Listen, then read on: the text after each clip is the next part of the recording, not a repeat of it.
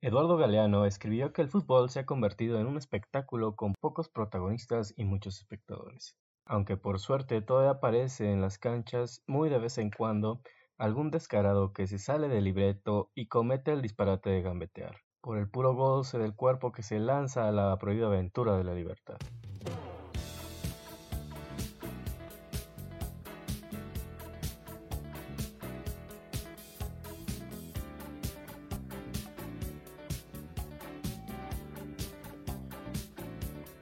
Uno de esos descarados de la historia del fútbol latinoamericano fue Sócrates, quien se salió del libreto futbolístico liderando junto a sus compañeros la democracia en su equipo, el Corinthians. Sócrates fue reconocido por sus habilidades con el balón. Está considerado como uno de los mejores mediocampistas de todos los tiempos. Más allá de su talento futbolístico, se le recuerda por sus posiciones políticas y su activismo en los difíciles tiempos de la dictadura militar brasileña. Un ídolo que vino al mundo abrazando a una pelota y no jugó para ganar, sino para que no lo olvidaran.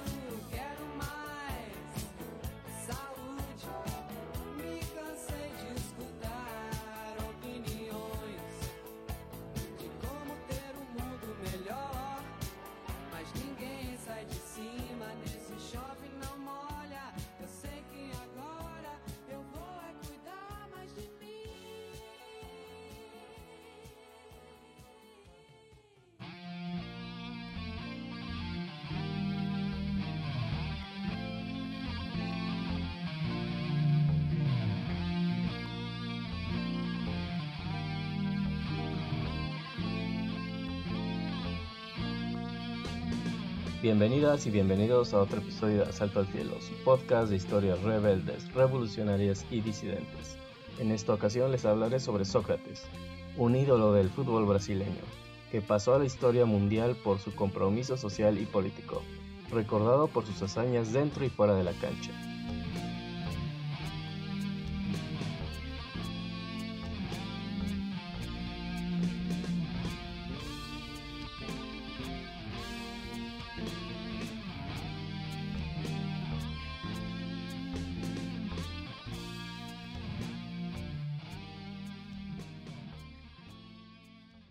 Pero antes de contar las hazañas que convirtieron al Dr. Sócrates en ese ídolo de los campos del fútbol y la democracia brasileña, vayamos un poco más al pasado.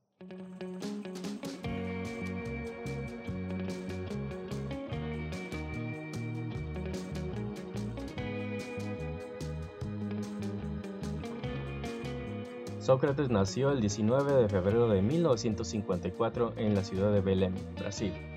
Su padre era un médico y funcionario público que también tenía una gran pasión por el fútbol y era un amante autodidacta de la literatura.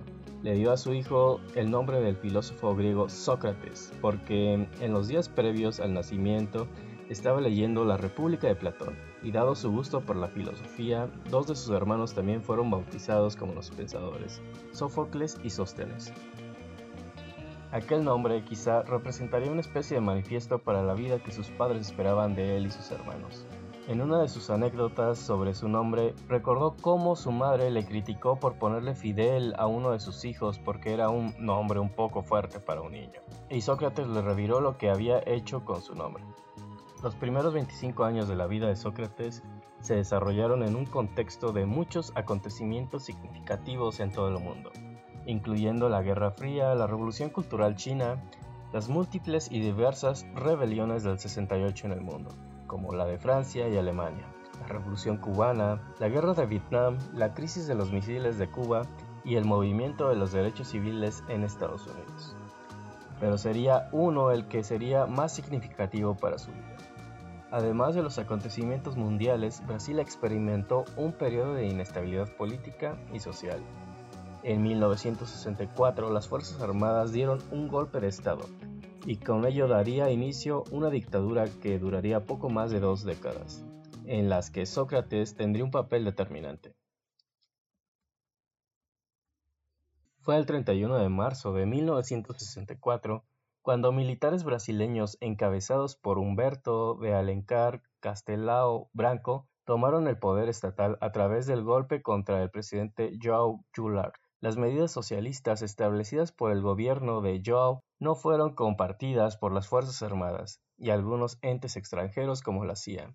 Durante este tiempo, el régimen utilizó la represión y la violencia para mantenerse en el poder, censurando la prensa o reprimiendo a los disidentes políticos y a los movimientos sociales. Los militares intervinieron el Congreso y el Poder Judicial, destituyendo a una mayoría de congresistas y jueces. La represión se generalizó a los movimientos sociales y grupos organizados desde la militancia de izquierda. El ya entonces anciano líder comunista de la selva sur de Pernambuco, Gregorio Becerra, organizó a los campesinos de su región para crear una resistencia armada en defensa del mandato de João. El mismo día que organizaba la resistencia fue detenido por las Fuerzas Armadas y arrastrado por las calles de Recife en un jeep al que lo habían atado con una soga. Un oficial lo golpeó con una barra de hierro, y no se detuvieron sino hasta que intervino un grupo de monjas del convento que se encontraba en la misma plaza donde se llevaba a cabo la tortura, transmitida por los canales de televisión local, con el objetivo de mostrar el nivel de violencia que se podía ejercer contra los opositores al nuevo régimen militar. La sensación de terror corrió rápido. Con tan solo diez años de edad, Sócrates presenció cómo su padre y madre quemaban la biblioteca familiar, porque muchos de los libros eran de ideología socialista y comunista. Su intención fue evitar ser detenidos y proteger a su familia, ya que los militares profanaban las casas buscando enemigos de la dictadura militar recién instaurada. Aquella violencia de la dictadura y el terror de quienes le rodeaban marcó la vida del pequeño Sócrates. Años después, el orquestador del fútbol democrático reconoció que aquellos libros que ardían ante él fueron el motor que lo llevaron a encontrar a través del balón el escenario más idóneo para no solo hipnotizar con su juego, sino además mostrar un discurso de libertad. Soy de una generación alienada que no tiene formación política y además la generación del miedo. Hubo personas arrestadas, torturadas y asesinadas a nuestro lado. Así que más lé, mi proceso de conciencia fue muy gradual. A pesar de aquella pasión, su padre le tenía prohibido dedicarse al fútbol hasta que acabara la carrera de medicina. Por ello Sócrates lo practicaba a escondidas. Algo en su interior lo hacía sentirse diferente desde que era un niño, pero años después, en una entrevista, explicaría que esa sensación le causaba temor. Sinto que sou especial, pero não puedo explicarlo. Le tuve miedo a esto desde chico. Siempre estuve obligado a ser el mejor hasta que fui a la universidad. Solo después del examen de ingreso decidí dejar de intentar ser el mejor para convertirme en el mismo que todos los demás.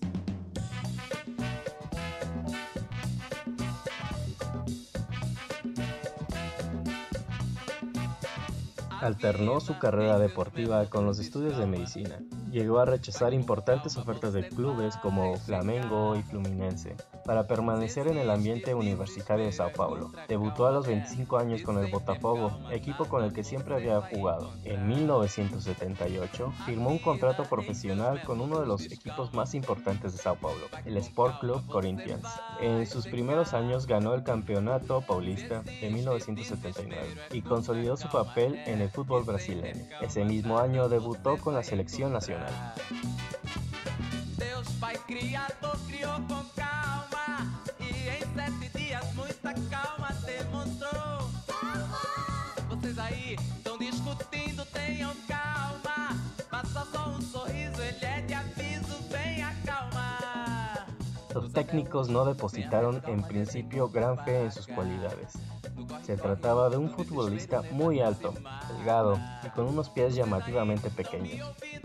Sin embargo, desarrolló un magnífico toque de balón.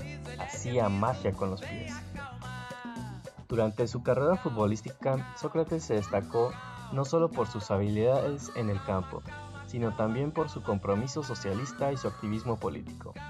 Él creía que el fútbol no solo era un deporte, sino una herramienta para el cambio social. Él y sus compañeros de equipo fueron pilares en la creación de la democracia corintiana, un movimiento que buscaba la participación democrática de los jugadores en la toma de decisiones del equipo.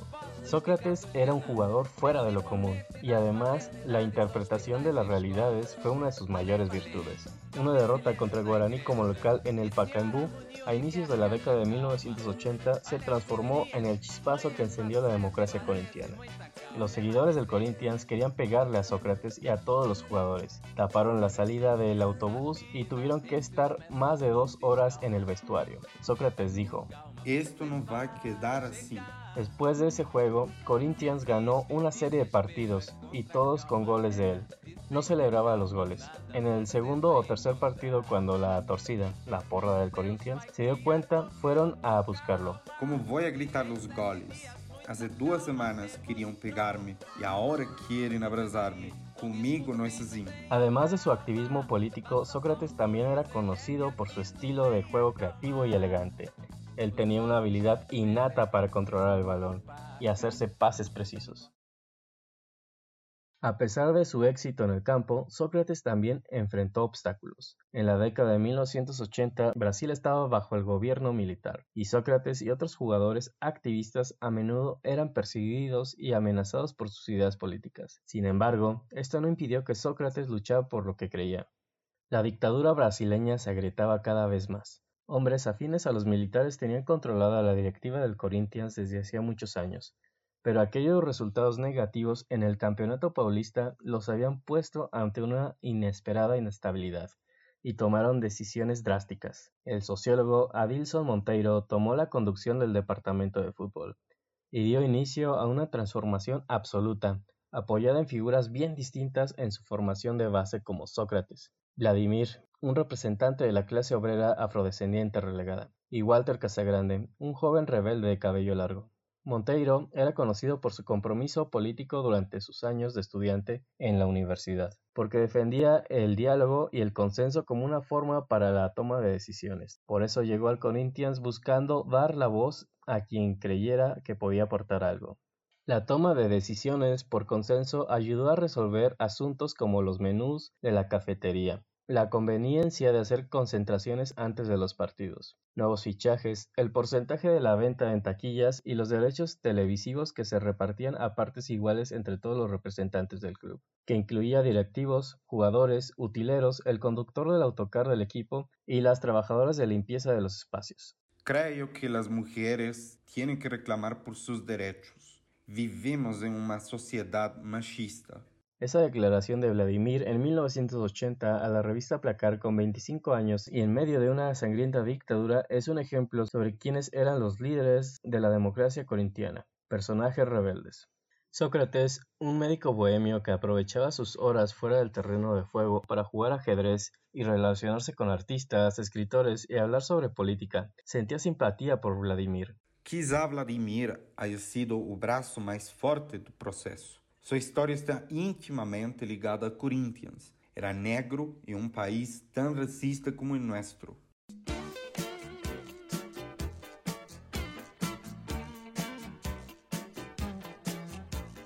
La democracia corintiana surgió en medio de una crisis de resultados para el club y en una crisis política en la sociedad brasileña que pedía más democracia. El plantel, la directiva, los auxiliares, todos tendrían un voto para definir qué hacer día a día. Por supuesto, con inteligencia de Sócrates y Adilson, todo se iba hacia donde iban ellos. No recuerdo que hayan perdido alguna votación explicó entre risas el ex mediocampista Zenón en el documental Democracia en Preto e Branco. Continuamos nuestro movimiento a pesar de todo y contra todo. Mucha gente estaba en contra nuestra. La prensa y los empresarios, todos creían que éramos anarquistas comenta el ex defensa del Corinthians Vladimir Rodríguez dos Santos en el documental Los rebeldes del fútbol. En ese mismo documental, Adilson mencionó que muchos estaban en contra del Corinthians y su democracia, llamándolos comunistas barbudos. La democracia corintiana encarnaba el deseo de terminar con una dictadura que no escuchaba, pues el ruido de las balas acallaba las voces brasileñas. Fue una iniciativa pionera en el fútbol mundial. Sócrates y sus compañeros de equipo creían que, en lugar de tener a un solo líder, las decisiones deberían ser tomadas en grupo en igualdad de condiciones y de manera democrática. Esta idea fue revolucionaria, en una época en la que el fútbol era visto como un negocio. un medio de coacción social y no como un deporte y donde había un ánimo de cambio social y democracia en la sociedad brasileña.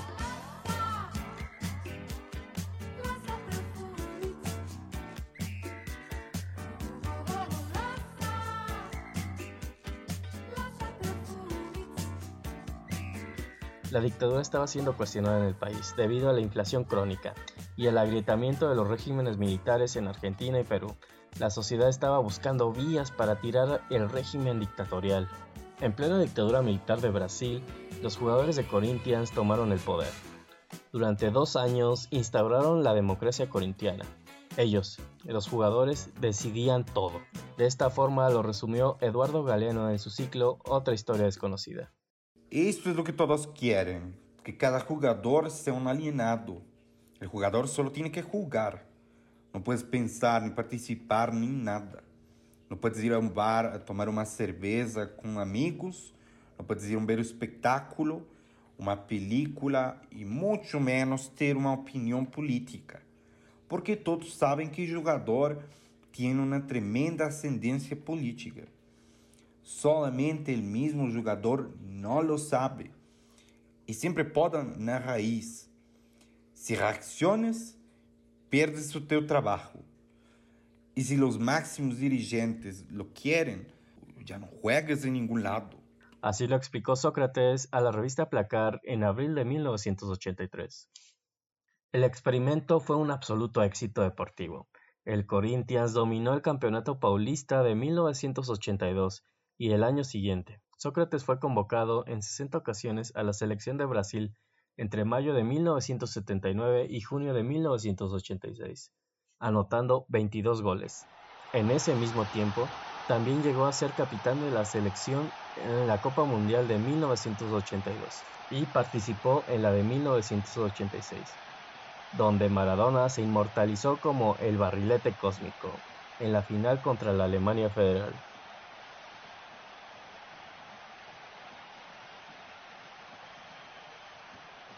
Los rostros de los cuatro cabecillas del suceso se replicaron por todos los medios, saltaron cualquier cerco de censura, se transformaron en un ejemplo para una sociedad censurada y en un peligro para los militares.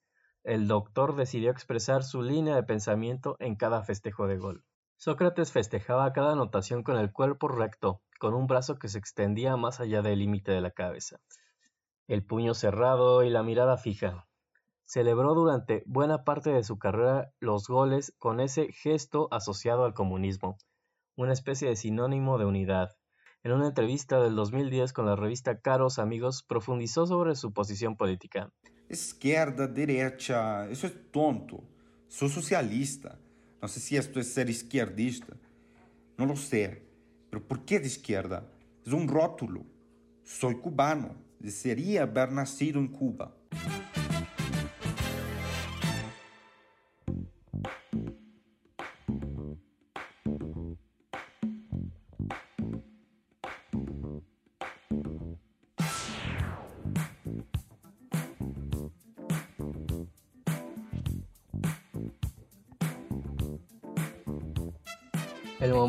Mayor esplendor llegó cuando se erigieron como uno de los brazos del movimiento civil de 1983, Directas Ya, que reclamaba que las elecciones a presidente fueran abiertas al pueblo y que llegó a reunir más de un millón y medio de personas en las calles. Sócrates abrazó la esperanza. Frente al rumor de que las principales potencias europeas buscaban contratarlo, ante una multitud, prometió que si la enmienda era aprobada no dejaría el país. La enmienda no se aprobó por 22 votos. Frustrado, Sócrates aceptó la oferta del Fiorentina de Italia. Tiempo después, el ídolo del fútbol brasileño confesaría que esa fue una de las pocas veces en que no pudo evitar caer en el llanto. La democracia corintiana se diluyó, pero el germen quedó activo en los brasileños.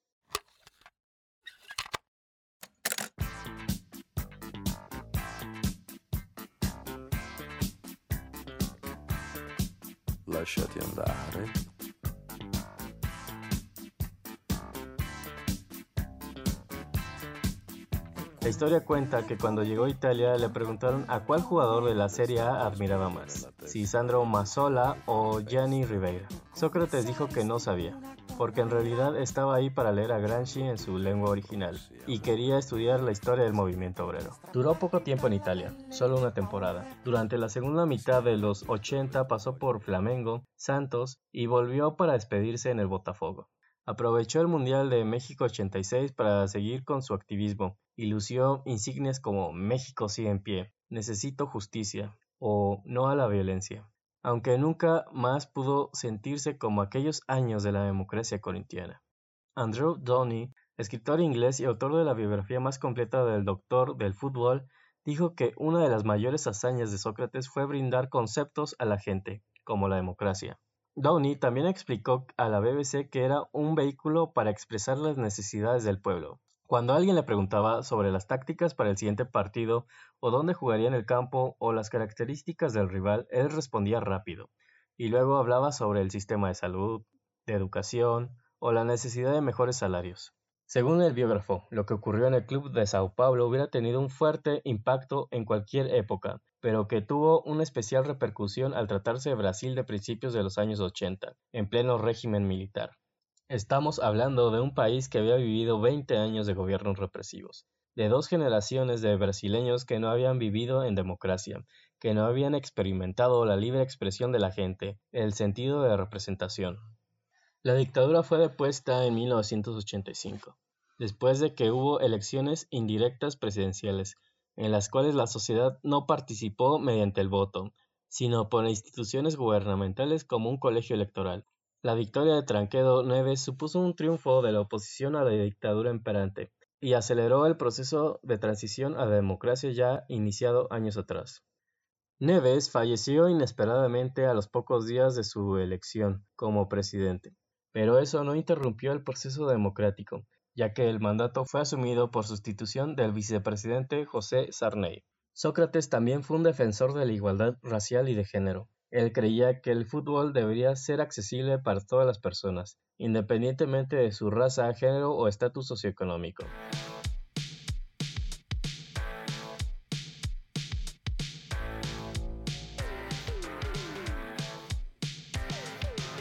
En México 86 portaba una vincha que definió su personaje ante millones de personas, a la que agregó distintas consignas como el pueblo necesita justicia, sí al amor, no al terror, no a la violencia. Después del terremoto de Ciudad de México en el 85, el país quedó muy herido, ya que el terremoto acabó con la vida de miles de personas y dejó a miles más sin vivienda. En ese contexto, Sócrates salió a la cancha con un mensaje simple, México sigue em pé. Quando chegamos a México, a catástrofe ocasionada por um terrível terremoto que havia golpeado o país antes do início da Copa Mundial foi o disparador que fez o que me decidir aproveitar essas oportunidades, esses momentos em que todo mundo mira o evento e destacar certos pontos críticos da realidade social. Entre sus héroes estaban Fidel Castro y el Che Guevara, junto al ex Beatle y activista por la paz John Lennon. En una entrevista, la BBC expresó que si la gente no tenía el poder de decir las cosas, entonces él las diría por ellos.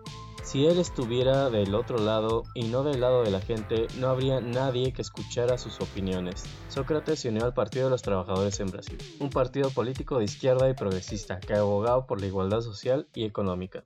Al retirarse, Sócrates ejerció la medicina en Ribeirão Preto, donde vivía con su esposa y seis hijos. Fue columnista de varios periódicos y revistas, escribiendo no solo acerca de los deportes, sino también respecto a política y economía. También fue un habitual comentarista de partidos de fútbol para la televisión de su país. Quiero morir un domingo con el Corinthians siendo campeón. momento, os jogadores vão se reunir, todos eles em cima da linha do círculo central do gramado. Aliás, aconteceu algo muito parecido hoje no jogo Fiorentina e Roma, Fiorentina onde o Sócrates também jogou. No respeito de um minuto de silêncio, que é isso que está acontecendo exatamente neste momento aqui no Pacaembu. El domingo 4 de diciembre de 2011, el tiempo en el estadio de Pacaembu se suspendió por un minuto. los jugadores del Corinthians que 90 minutos más tarde celebraron el título del campeón del Brasileirão, luego de seis años de malos resultados, se pararon en el círculo central y alzaron su puño derecho rumbo al cielo. La bulliciosa multitud del Corinthians vitoreó al cielo con emoción. Sócrates acababa de morir, víctima de una cirrosis hepática. Justo un domingo con el Corinthians campeón, su último deseo de vida había sido cumplido. Murió a los 57 años. Su legado vive hasta el día de hoy, tanto en el campo deportivo como fuera de él. Sócrates fue más que un jugador de fútbol, fue un activista político y un defensor de la justicia social. Muy pocos futbolistas en el mundo asumen una clara posición ideológica en los problemas de la vida diaria como los derechos humanos, la desigualdad económica, el machismo o el capitalismo, a pesar de que muchos futbolistas tienen una gran legitimidad social. La vida de Sócrates es un ejemplo de cómo el deporte y la política pueden ir de la mano. Su compromiso con la democracia y la igualdad social lo convierten en un ícono socialista en el mundo del fútbol.